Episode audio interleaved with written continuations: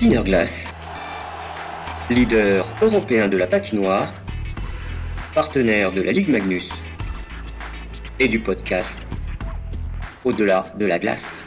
Toute cette mentalité-là, euh, qui rend le Canadien maintenant plus proactif. Ça, c'est accueilli avec beaucoup d'enthousiasme par les amateurs. Ils font confiance à la nouvelle direction. Au-delà de la glace. Je m'inquiéterais pas trop parce que les Blue Jackets vont continuer d'investir en lui. La décision qu'ils ont prise, justement, de lui permettre de jouer ailleurs, de la va vraiment en ce sens. Au-delà de la glace. Eh bien, bonjour et bienvenue à tous dans ce nouvel épisode de Au-delà de la glace, le podcast de plan de match avec Glace. Alors, on approche de, du début de saison de la Ligue nationale de hockey, comme on dit au Canada. Et ben, pour nous parler de cette Ligue nationale, on a la chance aujourd'hui de recevoir Marc-Antoine Godin, qui est journaliste Asie Athlétique, euh, dédié au Canadien de Montréal. Et on va évoquer avec lui à la fois les changements au niveau du Canadien de Montréal, mais également la place des joueurs français dans cette Ligue nationale. On va évoquer le cas d'Alexandre Texier, on va évoquer les joueurs russes dans le cadre du conflit avec l'Ukraine. Et on va évidemment parler de cette nouvelle saison de la Ligue nationale avec peut-être une équipe canadienne qui va remporter la Coupe Stanley. Bonjour Marc-Antoine. Bonjour Brice, comment vas-tu? Eh bien ça va, et toi? En ah J'allais dire parce que pour, pour la Ligue nationale, c'est un peu le, les prémices du début de saison. Oui, exactement. Les camps de, le camp des recrues euh, qui, s'est ouvert. Donc, les camps principaux avec les joueurs de la Ligue nationale, ça va attendre encore une semaine. Mais euh, pour ce qui est des recrues, ceux qui, euh, les joueurs qui sont destinés au, soit à retourner dans le junior, qui aspirent peut-être à avoir une place au sein du, club principal ou encore qui vont se retrouver dans la Ligue américaine, ben, c'est l'occasion pour eux de, rivaliser avec des joueurs qui sont de leur groupe d'âge, de leur force, et puis de montrer euh, au nouvel état-major du Canadien et des autres équipes, forcément, euh, de quoi ils sont capables. Donc, c'est toujours un moment intéressant. Puis là, cette année, dans le cas du Canadien de Montréal, puisque c'est l'équipe que je suis, euh, leur camp des recrues est à Buffalo. Donc, ils affrontent, entre autres, les Espoirs des Sabres, une équipe qui, qui est remplie de, de jeunes prometteurs et qui, va, qui devrait aider les Sabres finalement à sortir des bas-fonds après, après une décennie de déchéance. ok, ouais. Alors justement, euh, on va revenir un peu sur, euh, sur la Ligue nationale, mais là je, je plonge dans ce camp des recrues. Il y a, je ne sais pas si tu l'as vu, il y a un jeune Français qui est Pierre Dubé qui fait partie de ce camp des recrues. Ouais. Euh, alors, penses-tu que, euh, peut-être pas qu'il aille jusque, jusque faire l'équipe du Canadien de Montréal, mais qui puisse être repéré pour éventuellement euh, aller jouer en Ligue américaine pour le Canadien de Montréal, où euh, là, le Canadien de Montréal est plutôt focalisé sur son premier choix euh, de la dernière draft. Comment tu vois les choses, toi? Oui, ben, c'est certain que plus l'attention est portée vers les meilleurs espoirs, donc c'est certain que Juraj Slavkovski, qui a été le premier choix au dernier repêchage par le Canadien, il est le point de mire, c'est normal. Euh, il y a des joueurs qui sont également des espoirs concrets pour le Canadien, que ce soit en courant de saison ou en vue de l'année prochaine. Euh, ils sont suivis de près. donc, il y a comme une espèce de hiérarchie. Et à ce niveau-là, Pierrick arrive au bas de l'échelle parce que lui, il est un des quatre joueurs euh, qui ont été invités par le Canadien. Donc, il n'a pas été repêché par l'équipe. Ses droits n'appartiennent pas à l'équipe. Il n'y a pas de contrat. Mais euh, donc, lui, son intérêt dans tout ça, c'est de pouvoir euh, se trouver une place pour jouer dans le hockey professionnel. Et à cet égard-là, donc, on connaît tous la Ligue nationale. En dessous, il y a la Ligue américaine. Et en dessous de la Ligue américaine, il y a une ligue qui s'appelle la ECHL, autrefois appelée la East Coast League. Et euh, depuis l'année dernière, il y a une nouvelle équipe de la ECHL établie à Trois-Rivières, donc à mi-chemin entre Montréal et Québec. Et puis, donc, cette, équipe-là, euh, son, mandat, sa raison d'être, c'est d'aller chercher des joueurs euh, québécois, des joueurs francophones auxquels la, population va pouvoir s'identifier et qui finissent leur parcours dans les rangs juniors et euh, qui essaient donc de démarrer leur, leur, leur, carrière dans les rangs professionnels et qui sait peut-être gravir les échelons, passer de la ECHL à la Ligue américaine et de la Ligue américaine à la Ligue nationale. Il y a des histoires comme ça de réussite qu'on a déjà vu par le passé. Il y a une, douzaine d'années environ avec le Canadien, il y avait un joueur qui s'appelait David Desharnais. Euh, David Desharnais a eu ce type de parcours-là où il est commencé dans la East Coast, il est monté dans la Ligue américaine et finalement, il a fait carrière dans la Ligue nationale. Alors, Pierrick Dubé, selon toute vraisemblance, euh, il est destiné à avoir un poste avec euh, les Lions de Trois-Rivières et son objectif, c'est qu'en cours d'année, il pourrait monter avec euh, le Rocket de Laval dans la Ligue américaine. Donc, pour lui, le chemin vers la Ligue nationale est encore très, très loin, mais c'est un, joueur à caractère offensif qui, qui croit avoir les outils donc, pour faire une, carrière honnête en Amérique du Nord. je pense que c'est tout, tout, le temps une question de visibilité, de pouvoir montrer ce dont on est capable. Si jamais ça ne fonctionne pas au sein de l'organisation qui vous donne une chance, ben, si tu as eu suffisamment de visibilité, il y a quelqu'un d'autre qui va t'avoir repéré et tu vas pouvoir avoir une chance ailleurs. Donc, euh, euh, je, pense que euh, c'est normal que pour un, gars comme Dubé, dont je, pense qu'il est né, il est né en France. Je pense que son, ben, son père, c'est ça, a été a œuvré en France beaucoup. C'est Roger Dubé, si je ne m'abuse. son père. Et puis, ben, écoute, on on, on verra. Il commence, il commence ce processus-là. Et puis, ben, sinon, si ça ne fonctionne pas ici, ben, c'est certain que les, il y a plusieurs options en Europe aussi qui s'offrent à lui éventuellement.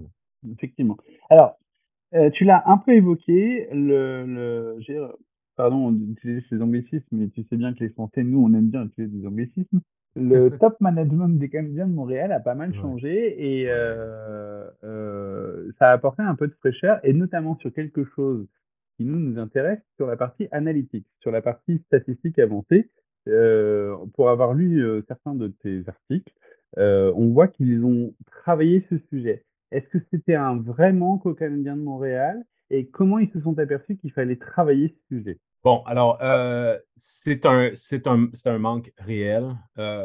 les statistiques avancées, l'idée, c'est que, étant donné qu'il y a beaucoup de, dirigeants dans le hockey qui sont des anciens joueurs, euh, la façon traditionnelle de travailler dans le hockey, c'était de se fier sur son sens de l'observation, se fier sur ses instincts, aller chercher de l'information, oui, mais euh, se fier sur son expérience. Donc ça, c'était la, vieille façon de faire.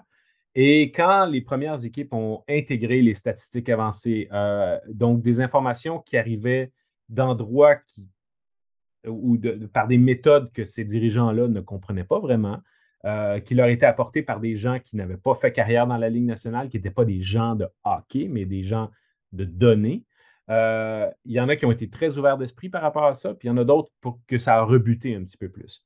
Alors, euh, il, y avait, il y a comme deux camps qui se sont, qui, se sont divisés entre les pro-statistiques avancées et les anti statistiques avancées, les anti étant les joueurs actuels. Ceux qui jouent en ce moment ne veulent rien savoir des statistiques avancées à 95% d'entre eux euh, parce que ça, des fois, ça envoie des messages où ça donne. Ça, envoie un message différent de leur propre impression. Alors, eux, ils, ils préfèrent se fier sur leur propre impression, sur leur, sur, euh, leur façon de faire, puis au diable les chiffres.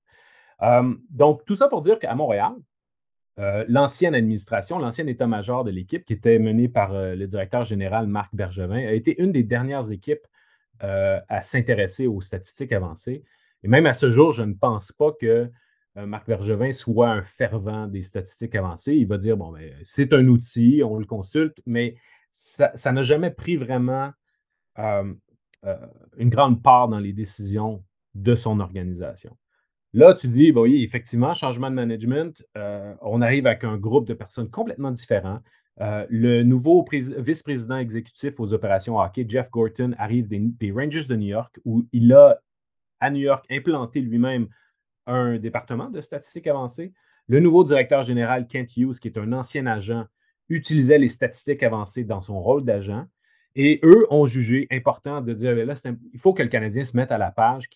Parce que là, ce n'est plus une question de dire on est, on est, euh, on est en faveur ou on est contre. Le, train est déjà en marche, puis si tu n'y adhères pas, euh, ben, tu fais juste te mettre en retard par rapport aux autres. Alors, c'est une, compétition en parallèle. Il y a ce qui se passe sur la glace, mais dans les bureaux, euh, sur les, feuilles de calcul, Excel, etc., dans les ordinateurs, il y a une autre course qui a lieu en ce moment. Puis le Canadien, finalement, a décidé d'y participer.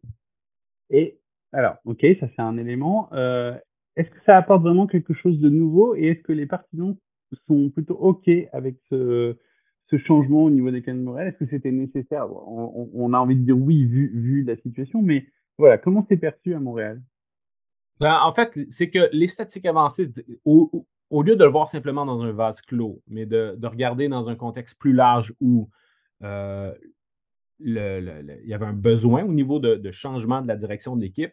Je pense que les, amateurs sont très heureux de voir euh, une nouvelle façon de penser qui s'établit dans l'organisation, euh, une pensée plus moderne, une pensée qui est moins, moins axée, moins influencée par les anciens joueurs et davantage par le côté plus cérébral, pragmatique.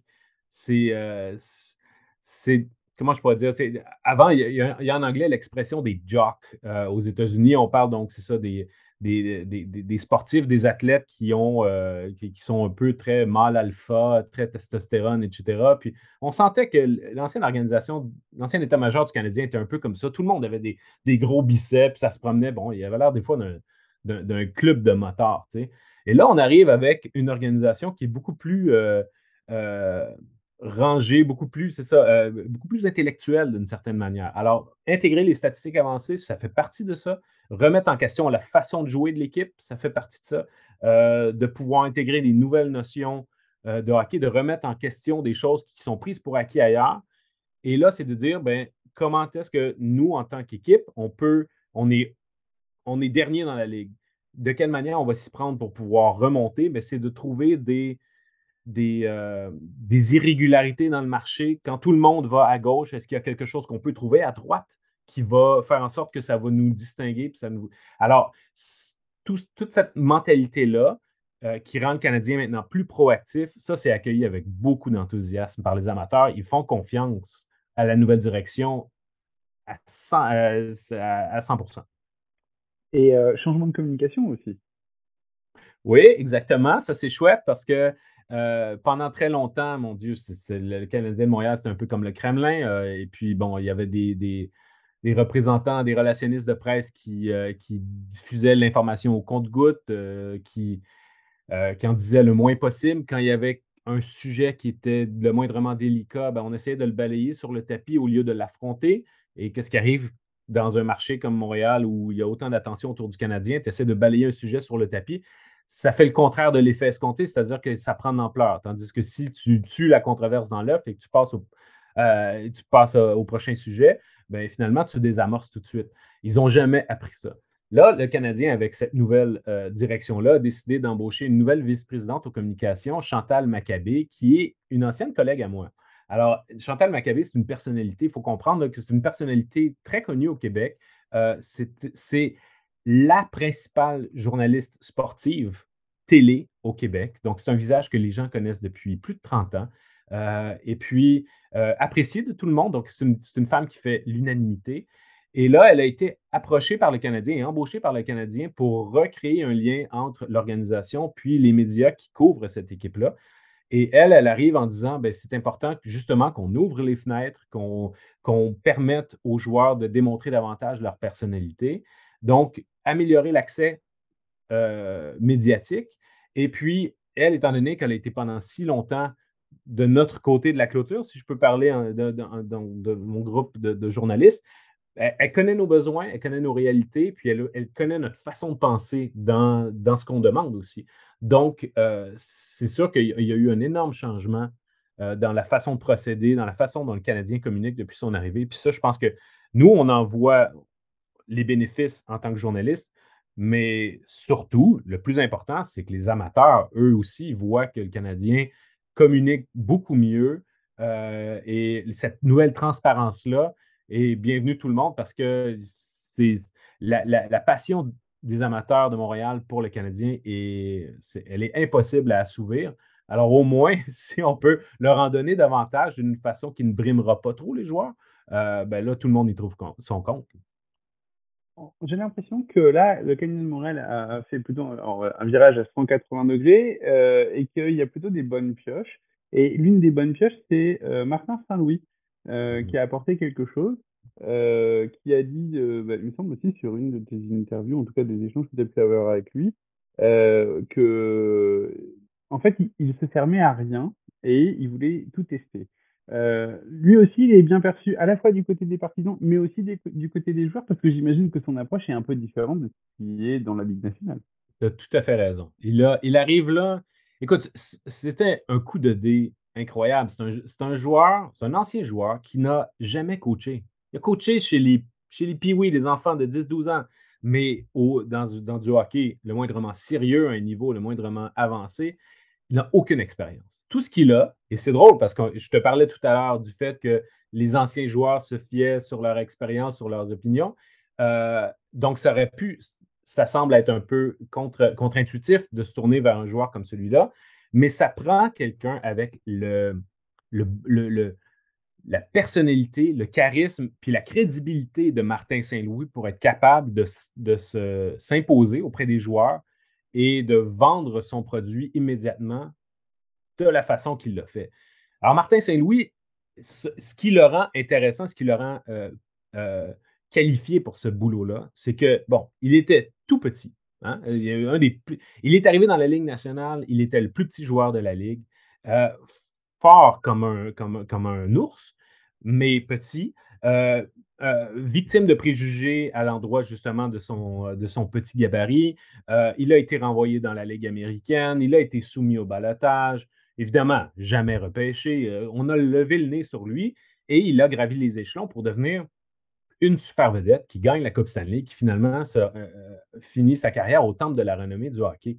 Et lui, il a expliqué, il dit, oui, j'étais un bon patineur, oui, j'avais une bonne touche pour marquer des buts, mais il dit, ma principale qualité, c'est que j'avais un, talent élite pour m'améliorer. Donc, c'est de prendre mes atouts et de dire, je les amène à l'échelon supérieur tout le temps. Alors, ce n'est. Et ça, c'est éminemment transmissible aux autres joueurs. Dire, regardez, si je- prenez-moi en exemple, la carrière que j'ai eue. Je n'ai pas, j'ai pas surfé sur le fait que j'étais plus rapide que les autres, plus fort que les autres, mon tir était meilleur. Non, ce que j'ai fait, c'est que pour atteindre le temps de la renommée, je me suis amélioré constamment.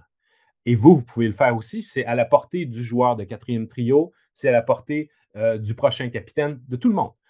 Alors, quand tu pars de ce principe-là, c'est un canevas ouvert, tout le monde peut s'améliorer. Et lui, dans ce contexte-là, il remet des choses en question. Euh, il dit, bon, ben, moi, ce qui me frustrait en tant que joueur, c'est qu'on essayait de nous placer dans une boîte, de nous contraindre dans un système de jeu extrêmement rigide. Tu vas là, tu vas là, tu fais ceci, tu fais cela. Et ça ôtait toute spontanéité, toute créativité. Il dit, moi, je veux décloisonner ça. J'ai des concepts que je veux vendre à mes joueurs, qui, je veux qu'ils comprennent, qu'ils intègrent et qu'ils mettent en application. Mais est-ce que ça veut dire de tout programmer chez eux? Non. Et l'autre affaire qui est extrêmement importante, et qui, à mon sens, va être un peu une révolution chez le Canadien, c'est que partout dans le hockey, tout le monde dit on peut améliorer son lancer, on peut améliorer son coup de patin, mais il y a une chose qui ne s'améliore pas, c'est le sens du hockey, le, le, QI, le quotient intellectuel hockey. Tu l'as ou tu ne l'as pas. Tous les, les dépisteurs qui, euh, veulent euh, qui cherchent à repêcher des jeunes joueurs regardent ceux qui ont déjà ce QI-là. Et lui, il dit non, non, non. Il dit à un moment donné, tu vas plafonner avec ton coup de patin, tu vas plafonner avec ton lancer, tes habiletés individuelles. Mais ton cerveau, lui, il finira jamais de se développer. Alors, au contraire, faisons en sorte qu'on peut continuellement améliorer le QI hockey des joueurs. Et ça, ça quand je parlais de trouver euh, des, des nouvelles façons de voir les choses et quand tout le monde va à gauche, nous, on va aller à droite, ça, c'est un filon extrêmement intéressant. Et je ne sais pas dans quelle mesure ça va se vérifier, puis ça va être véridique, parce que c'est aller un peu à l'encontre de, de quelque chose qui est, un- qui est pratiquement établi dans le hockey depuis des décennies. Mais ça me semble aussi rempli de bon sens. Et si jamais le Canadien a raison, wow, ils vont avoir un, ils vont développer un certain avantage compétitif parce qu'ils vont avoir développé leurs joueurs d'une manière complètement innovatrice. Ça veut dire que là, le Canadien, avec euh, ces changements un peu rapides, cette nouvelle façon de penser, essaye de faire une reconstruction rapide, comme on dit dans, en termes en Ligue nationale. C'est quoi l'objectif de cette saison? Parce que il y a la draft de la saison prochaine, de l'année prochaine, qui pour lesquels il y a quand même deux trois prospects qui sont très intéressants. Est-ce que c'est de développer euh, ce qu'on vient de dire euh, sans avoir d'objectif précis, ou malgré tout, parce qu'on est à Montréal et parce qu'à Montréal, on doit faire les séries, ce sont les séries comme objectif qu'on affiche en tout cas? Heureusement, ce ne sont pas les séries qui sont l'objectif. Et ça, c'est une autre différence par rapport à l'état-major précédent. Autrefois, le Canadien de Montréal croyait que les, partisans de Montréal étaient trop impatients pour pouvoir tolérer une équipe en reconstruction, qu'il fallait placer l'accès aux séries éliminatoires comme étant l'objectif à toutes les années. Et ça faisait en sorte qu'on se retrouvait avec un club qui, certaines années, atteignait les séries, d'autres années avait trop de difficultés, n'y arrivait pas. Mais c'est un club qui stagnait, qui n'arrivait jamais à euh, vraiment sortir de façon durable du milieu du peloton. Alors là, cette année, la nouvelle administration dit nous, bon, reconstruction, c'est tellement ouvert à plusieurs interprétations. Ils marchent sur des œufs en utilisant ce mot-là, donc ils essaient de l'éviter. Parce que ce n'est pas une reconstruction complète où on vide l'équipe au complet, on repart avec strictement des jeunes et du joueurs pêchage. C'est vraiment euh, comme une bicyclette où on change de vitesse alors qu'on est en train de rouler. Alors, mais là, on rétrograde, on est un peu en deuxième, troisième vitesse, puis on passera en sixième ou septième un peu plus tard. Cette année, l'important, ça va être vraiment le développement des jeunes joueurs qui, sont, euh, qui, ont été identifiés comme faisant partie du futur noyau de l'équipe. Ça, c'est la priorité, de s'assurer que si on est pour planter un arbre, ben, il faut s'assurer qu'il pousse droit. Alors, c'est une année où euh, de tutorat, littéralement. Euh, alors, il n'y a pas vraiment d'objectif au niveau du nombre de victoires, du rang finale où l'équipe pourrait se classer. Et je pense qu'il y a une sensibilité dans l'équipe de direction de dire ça ne nous sert à rien de vouloir euh, viser de, finir dernier pour aller chercher justement Connor Bedard ou euh, Matvei Mishkov ou Adam Fantilli, un des trois super espoirs disponibles au prochain repêchage. Euh, parce que si tu envoies ce message-là de manière trop claire, ça, mine les efforts et l'esprit des joueurs qui, eux, en tant qu'athlète, en tant que compétiteur, vont vouloir gagner de toute manière. je pense que c'est sain de vouloir entretenir ça. Mais euh, disons que si le Canadien finit dans le bas du classement, qu'on a l'impression qu'ils se sont améliorés euh, individuellement, mais qu'ils sont quand même en mesure de, pouvoir aller chercher un de ces trois super espoirs au prochain repêchage, bien là, ça va être l'idéal. Alors, cette année, c'est une année qui n'est de, de remise en, marche. C'est une année où, euh, de développement où il y a zéro attente, zéro pression de la part des partisans. Mais je pense que quand on va arriver dans un horizon de trois ou quatre ans, là, il va falloir. L'objectif du Canadien, c'est de dire après trois ou quatre ans, on veut avoir un succès durable, c'est-à-dire qu'on veut se placer, disons, dans le, premier tiers des équipes et y rester, au lieu de dire, ben là, on va y aller une année, l'année suivante, on n'y sera pas faut qu'on y reste de manière durable. C'est du succès durable. Ça, c'est l'expression qui est utilisée le plus, le plus souvent possible. Et quand on regarde l'historique des autres équipes à travers la Ligue, celles qui ont eu du succès, celles qui ont gagné la Coupe, celles qui justement se placent dans le premier tiers année après année, ben, elles sont toutes passées après des années de misère où elles ont dû se ressourcer, entre autres par le repêchage. Puis là, les, les partisans le voyaient bien et ils ont attendu dix ans que l'équipe fasse ça et là, finalement, c'est la nouvelle direction qui passe à l'action en ce, sens-là. Capitaine Suzuki, c'est un petit peu euh, voilà, cette image de nouvelle génération où on travaille sur certains jeunes pour, euh, pour quelques, quelques années. Alors, plus globalement, dans la Ligue nationale, je voudrais évoquer avec toi le sujet à la fois des Français, pour lesquels on en a de moins en moins, et euh, je sais qu'on on a évoqué un peu ensemble le cas Alexandre Texier. ça a fait beaucoup parler en France sur bah, ah ça veut dire qu'il a euh, il est peut-être, euh, ah, pardon, c'est pas le bon mot, mais drogué, euh, parce que il était dans, suivi par le, ce fameux bureau qui traite à la fois la dépendance médicamenteuse, mais aussi les problématiques psychologiques. le cas d'Alexandre Texier, je suis pas sûr que toi tu aies nécessairement la réponse, mais est-ce que c'est plutôt quelque, est-ce que toi les informations que tu as pu avoir c'était lié à quelque chose de médicamenteux ou plutôt de psychologique ou tu ne sais pas? Et surtout est-ce que ça remet en cause sa future carrière en Ligue nationale? Bon, la première réponse, c'est que je ne le sais pas. Euh, je peux strictement, je peux seulement spéculer, d'accord? Et euh, je n'ai, à ma connaissance, il n'y a pas, il a jamais eu de, il y a jamais eu de, de, de, problèmes liés aux drogues, quoi que ce soit, avec Alexandre Texier. Peut-être qu'il y en a, mais j'en ai aucune idée. Ce qu'on sait, par exemple, c'est que le printemps dernier, il y a eu le décès de deux membres de sa famille à Grenoble. ça l'a ébranlé et il a demandé à l'équipe de dire écoutez, moi, je ne suis pas prêt à jouer loin de chez moi en vue de la saison 2022-2023. J'ai besoin de rester proche de la maison. Et euh, c'est la raison pour laquelle donc il se retrouve à Zurich, où il est à distance, euh, il est très proche de Grenoble, puis il va pouvoir rentrer à la maison euh, aussi souvent qu'il le, désire. Alors,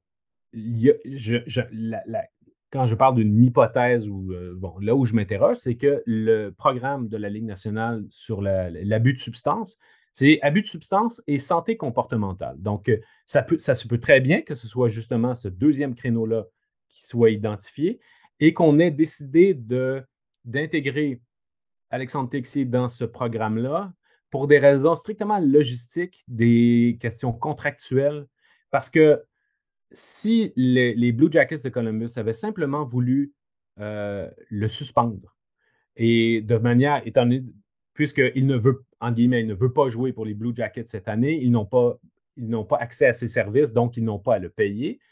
Donc, il pourrait très bien dire, ben, nous, on te suspend pour l'année, puis tu ne joueras pas nulle part parce qu'on t'a suspendu. Euh, mais ce n'est pas ça qu'il voulait faire. L'ouverture qu'ont démontré les Blue Jackets, c'est de dire, on comprend ta situation, on te soutient là-dedans. Et pour cette raison-là, euh, son contrat, en, le plaçant donc dans ce, dans ce programme-là, son contrat ne compte pas sur la masse salariale des Blue Jackets, mais ça permet quand même à Texier de pouvoir jouer ailleurs parce qu'il y a eu une entente entre l'équipe puis l'association des joueurs de la Ligue nationale. Donc, est-ce que c'est strictement une question, c'est ça, de, programme, de logistique qui explique pourquoi il se retrouve là? Ça se peut.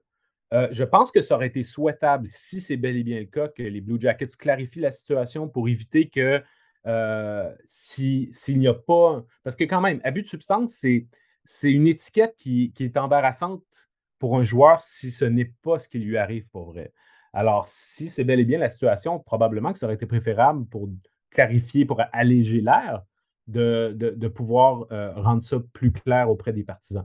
Mais d'après les petites informations que j'ai par rapport à cette situation-là, ça, me semble une réelle possibilité. Donc, euh, qu'on l'ait inscrit sur cette liste-là pour qu'il puisse justement jouer ailleurs sans que son contrat, euh, qui est encore valide pour euh, un an à 1,75 millions avec les, Blue Jackets ne compte pas sur leur masse salariale. Et plus que ça, le contrat va pouvoir glisser et être transféré pour être euh, euh, utilisé l'année prochaine. Il devait arriver, son contrat devait arriver à échéance, il devait être admissible à l'arbitrage, donc pouvoir potentiellement se présenter devant un arbitre pour pouvoir déterminer la valeur de son prochain contrat. Mais là, si cette année-là peut être transférée à l'année prochaine, on retarde d'un an ce processus-là ben, c'est intéressant pour les Blue Jackets. Et pour répondre à la deuxième moitié de ta question, à savoir est-ce que ça remet en question son avenir dans la Ligue nationale, euh, je pense que la réponse est auprès d'Alexandre lui-même et non pas des Blue Jackets. Parce que est-ce qu'Alexandre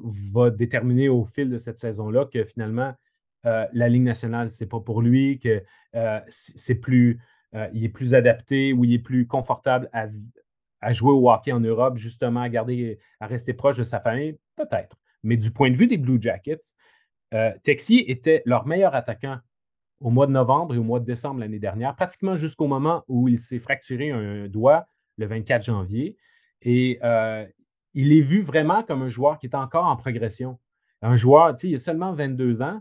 Euh, il est vu comme, un, réel attaquant de la Ligue nationale de hockey. Il n'est pas question du tout, à mon sens, si on regarde strictement le type de joueur de hockey qu'il est, il euh, n'y a pas une équipe qui renoncerait à un joueur comme ça. Si jamais les Blue Jackets n'en veulent plus, tout le monde va sauter sur Alexandre Texier et nous, on va lui donner une chance. Alors, c'est probablement Alexandre lui-même qui a la réponse ou, qui aura la réponse à la fin de cette saison. Mais moi, si je, pense que si j'étais un Français qui s'intéresse à son avenir dans la Ligue nationale, je ne m'inquiéterais pas trop parce que les Blue Jackets vont continuer d'investir en lui. Puis je pense qu'à ce niveau-là, c'est une la décision qu'ils ont prise justement, de lui permettre de jouer ailleurs, de l'accommoder, va vraiment en ce sens-là. Alors, on a parlé de, pour nous, Français, euh, le plus jeune et le plus talentueux des joueurs, mais on a encore un Français qui est Pierre-Edouard Belmar, qui, je crois, a encore un an de contrat à Tampa Bay. Et euh, on n'a plus de nouvelles d'Antoine Roussel. Est-ce qu'il est toujours en train de faire du sirop d'érable au Québec? Oui. Mais ben là, pas à cette période-ci de l'année, parce qu'en septembre, c'est pas, euh, c'est pas la saison des, c'est pas le temps des sucres. Mais écoute, non, Antoine n'a toujours pas de contrat.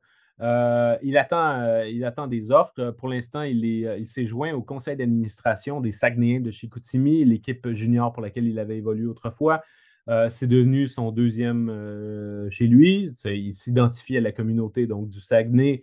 Et puis, d'ailleurs, ça s'entend très clairement. C'est drôle quand on l'entend parler. Le mélange français et Saguenay, euh, J'avais jamais entendu ça, cet accent-là. Euh, c'est adorable. Alors, Antoine, ouais, c'est ça. Il, espère encore euh, pouvoir obtenir euh, une chance dans la Ligue nationale cet été. Semble-t-il que les portes ne sont pas fermées avec les Coyotes de l'Arizona, l'équipe pour laquelle il s'alignait l'année dernière. L'entraîneur-chef, André Tourigny, qui l'a eu sous ses ordres, croit qu'il a encore beaucoup de bons hockey à donner. Il croit qu'Antoine Roussel est un, leader dans un vestiaire. Alors, euh, c'est possible qu'il retourne là-bas, mais là, on arrive dans une période de l'année, donc à une semaine de l'ouverture des camps d'entraînement, où il n'y a plus personne, à peu près plus personne ne signe de contrat comme joueur autonome sans compensation.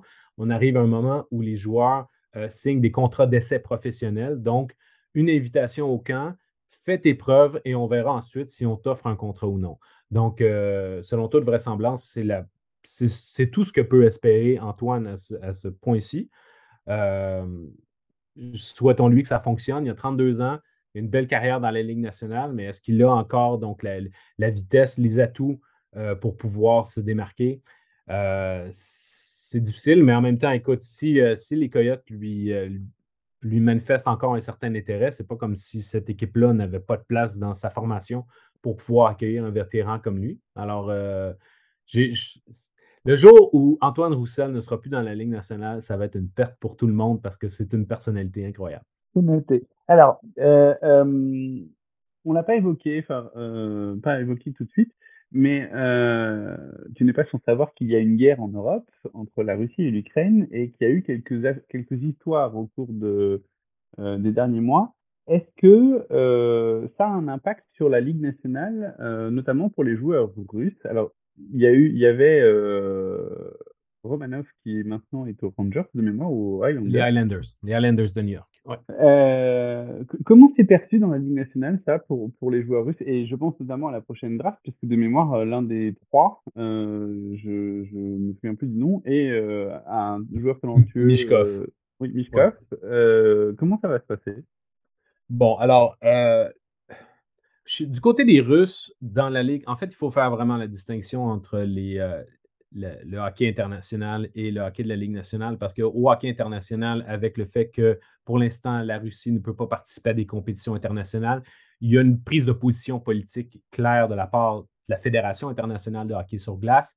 Euh, mais la Ligue nationale n'entre pas là-dedans parce que son, euh, sa vision des choses, c'est que euh, les joueurs individuellement n'ont pas à porter le poids de décisions politiques qui sont prises sans qu'eux aient été consultés ou sans qu'ils n'y aient pris part. Alors, euh, parce que d'une personne, d'un joueur russe à l'autre, les opinions pourraient être très différentes. Ce qui est compromettant ou ce qui est problématique un petit peu, c'est que la plus grande vedette russe euh, dans la Ligue nationale des 15 dernières années, Alexander Ovechkin, est un partisan ouvert de Vladimir Poutine. C'est pratiquement son ami.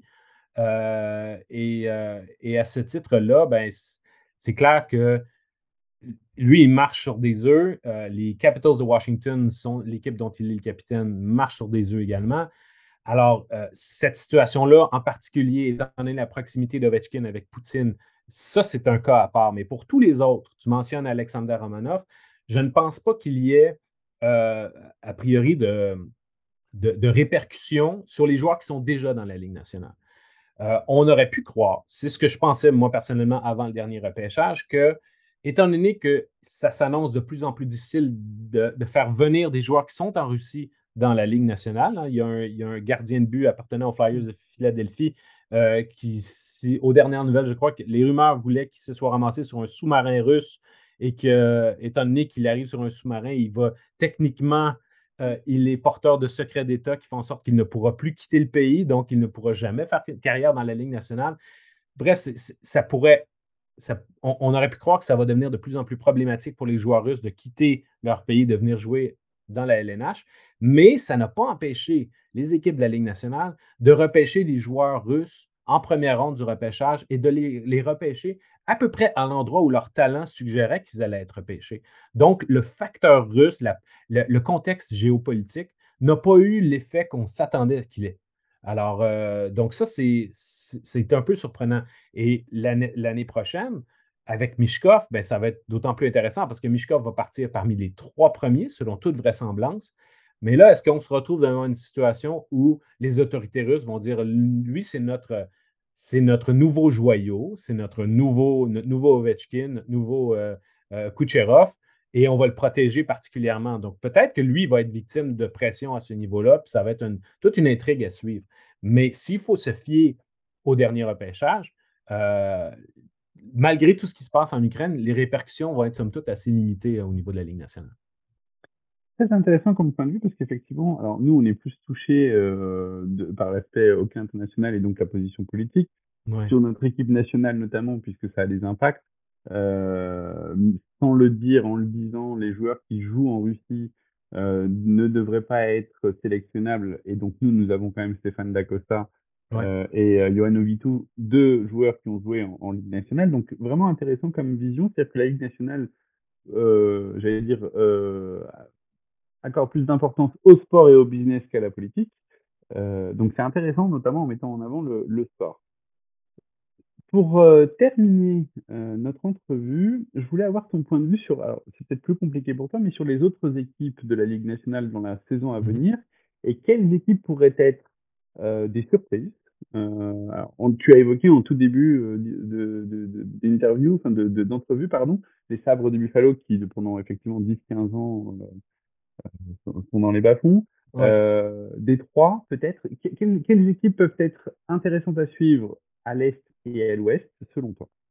Bon, alors, c'est très rare. En fait, ça n'arrive à peu près plus que des équipes qui sont des équipes de bas-fond deviennent parmi les plus compétitives en l'espace d'un an. C'est souvent une progression et tu, ça, ça, passe par le développement des joueurs et par le fait aussi qu'il y a une, euh, la, façon dont la masse salariale peut être structurée. Il y a des moments où ça devient plus important qu'une équipe gagne parce qu'il y a des contrats qui viennent à échéance au même moment, puis il y a d'autres équipes qui vont se dire ben, on a le temps de préparer le terrain. Donc, euh, les Sables de Buffalo, c'est une équipe qui, qui, est en, qui, est en, progression. Les, Red Wings de Détroit aussi. On peut ajouter les Sénateurs d'Ottawa. Donc, trois équipes qui sont dans la même section que le Canadien de Montréal. Euh, et c'est des équipes qui, en termes justement de renouveau, sont peut-être en avance sur le Canadien, justement, pour ce qui est de, de, euh, la qualité de leur pépinière, de la qualité de leur réseau euh, d'espoir. Mais ce pas des équipes, je serais surpris qu'une de ces trois formations-là euh, fasse les séries éliminatoires cette année. Donc, on n'est pas encore prêt à vraiment un changement de garde. pour l'instant, ça demeure, à mon sens, encore l'Avalanche du Colorado, plus récente championne de la, de la Coupe Stanley, qui demeure l'équipe à vaincre. Ils vont être très, très dangereux encore cette année. Le Lightning de Tampa Bay, euh, qui ont une culture de gagnant, ils, ont sont passés près, tout près de remporter trois Coupes Stanley euh, consécutives. Jusqu'à nouvel ordre, ils vont être encore dangereux. Je pense que là, l'équipe qui cogne à la porte, ça va être les Hurricanes de la Caroline. Pour eux, justement, en termes de, progression naturelle vers, vers vers le statut de puissance de la Ligue nationale, ils ont suivi une progression qui était à peu près parallèle à celle de l'Avalanche du Colorado. Et là, ils arrivent à un moment où ils doivent absolument en récolter les fruits. Euh, donc, ça, je, pense que les Hurricanes de la Caroline, c'est vraiment une équipe à surveiller.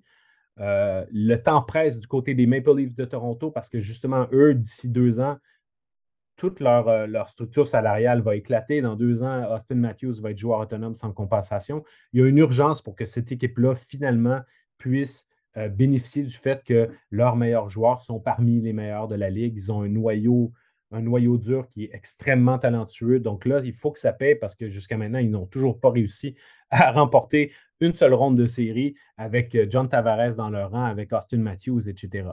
Autre équipe en, nette progression, les Kings de Los Angeles.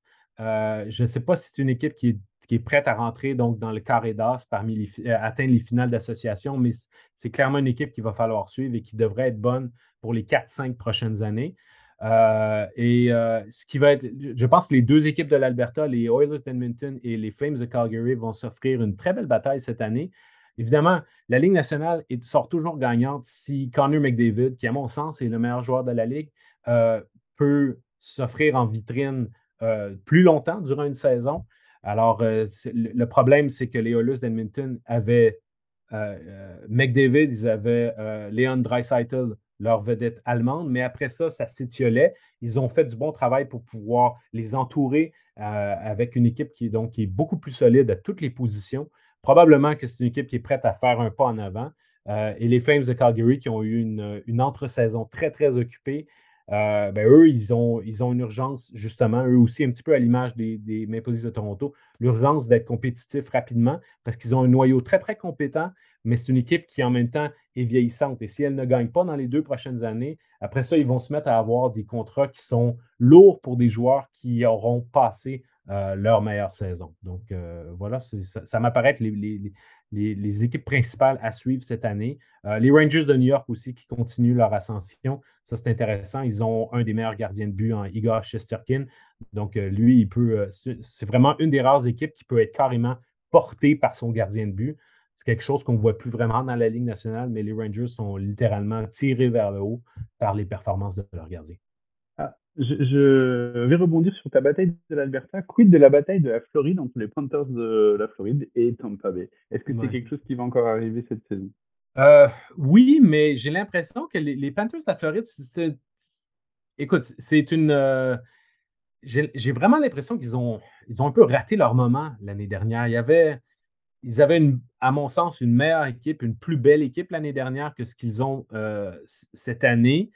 Euh, écoute, ils ont encore d'excellents joueurs. Alexander Barkov, leur capitaine, est, l'un des meilleurs joueurs de la Ligue. Ils ont fait un échange tout à fait spectaculaire pour aller chercher Matthew Kachuk, un joueur, euh, bon, toute la famille Kachuk, ce sont tous des, pestes, des joueurs extrêmement teigneux, talentueux, mais teigneux.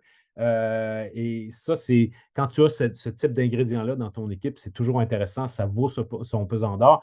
Donc, le Barkov, Kachuk, oui, euh, mais en même temps, j'ai l'impression qu'il y a.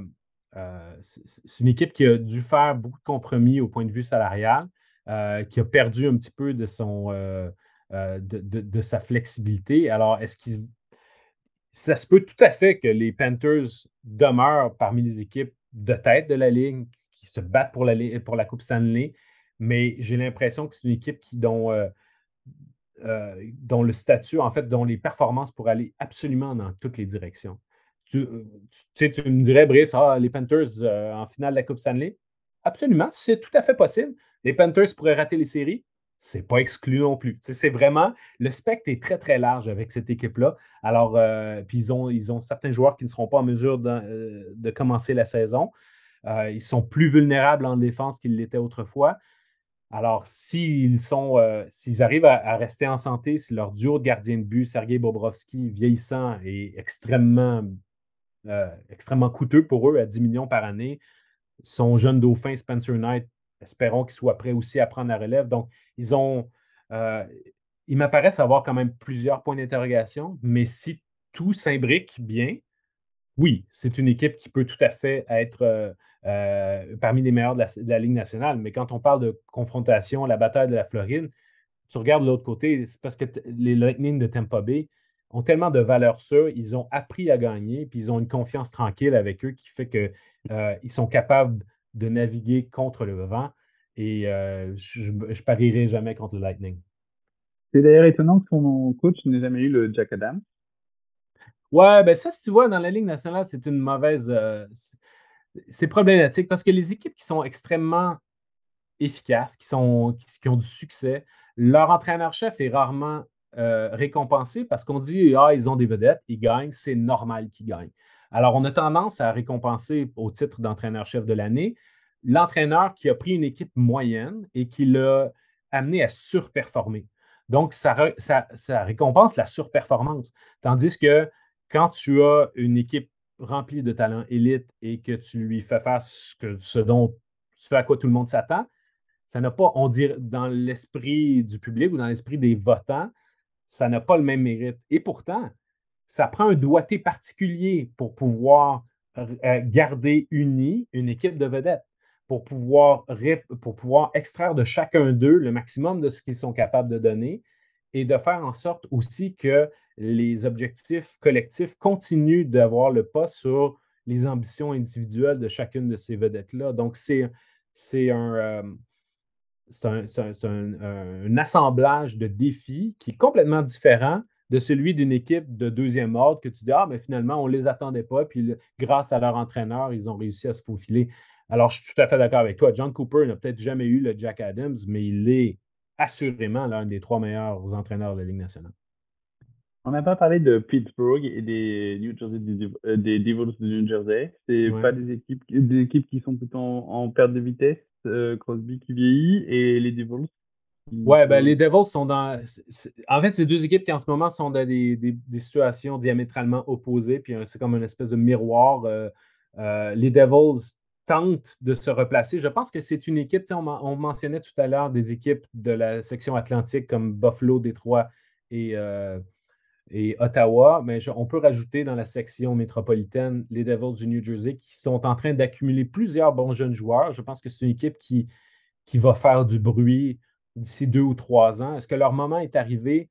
Ils ont, à mon sens, encore de l'incertitude devant le filet qui fait en sorte que leur heure n'est pas encore arrivée.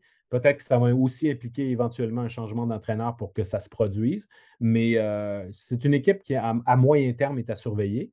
Euh, les Penguins de Pittsburgh, eux, c'est probablement l'équipe. Les Penguins de Pittsburgh et les, Capitals de Washington, c'est deux équipes qui ont parmi les noyaux de, talents les plus vieux de la Ligue nationale. Donc, euh, oui, Crosby, euh, Crosby, Malkin, on a, ils ont ramené également Christopher Le tous leurs bons joueurs, ils leur ont fait signer de nouveaux contrats. Alors, on continue avec la même recette. Mais la même recette, ça fait quelques années qu'elle que les pingouins euh, trébuchent et ils ont besoin, euh, ils ont besoin que finalement, ils ont besoin d'obtenir de meilleurs résultats avec les mêmes effectifs. Parce que est-ce qu'on peut, est-ce qu'ils vont être encore capables de recréer la magie euh, de 2016, 2017, ces années-là? Moi, j'ai des gros, gros doutes, mais c'est un problème. quand tu as quand tu as eu tellement de bons services de la part de certains joueurs qui, sont, qui ont été élevés pratiquement au statut de légende dans, dans leur ville, où ils sont devenus des incontournables auprès des partisans, leur tourner le dos, leur dire ben, l'horreur est terminée, on tourne la page, on passe au prochain chapitre, c'est un exercice extrêmement difficile à faire. Alors, on, on dirait que dans certains cas, c'est pratiquement des contrats pour euh, remercier ces joueurs-là pour service rendu davantage que pour ce qu'ils vont faire dans les prochaines années.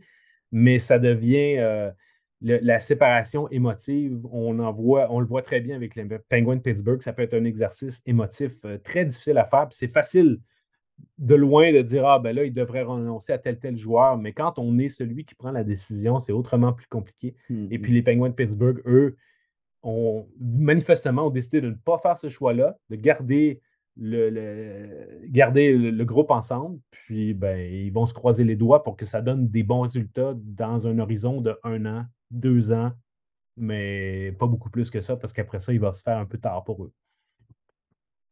En 2023, ça fera 30 ans qu'une équipe canadienne a remporté, sauf erreur de ma part, la dernière Coupe Stanley. Est-ce que tu penses qu'une équipe canadienne va pouvoir remporter la Coupe Stanley l'année prochaine? Euh, ben écoute, je pense que l'équipe la mieux placée pour gagner la Coupe au, Canada, euh, c'est les Oilers d'Edmonton. Euh, je pense que les Flames de Calgary, avec la qualité de leur brigade défensive, la qualité de leurs gardiens, c'est une équipe qui est également taillée pour les séries éliminatoires. Donc, les deux équipes de l'Alberta sont. C'est assez intéressant. c'est difficile de, de placer de grands favoris dans le hockey. L'histoire nous a appris que même si euh, même s'il y a des équipes qui ont gagné des fois deux Coupes Stanley de suite ou deux Coupes en trois ans, etc., euh, les quatre équipes finalistes, disons, les, quatre équipes des finales d'association changent quand même beaucoup d'une année à l'autre. Donc, c'est très difficile de prévoir d'avance qui va se retrouver euh, au grand bal du printemps. Mais en ce qui concerne les équipes canadiennes, je crois que ces deux équipes-là sont probablement les mieux positionnées à court terme. Euh, c'est un débat qui dure depuis longtemps au Canada, à savoir comment c'est un débat existentiel, savoir comment ça se fait que nos équipes n'arrivent pas à gagner la Coupe Stanley.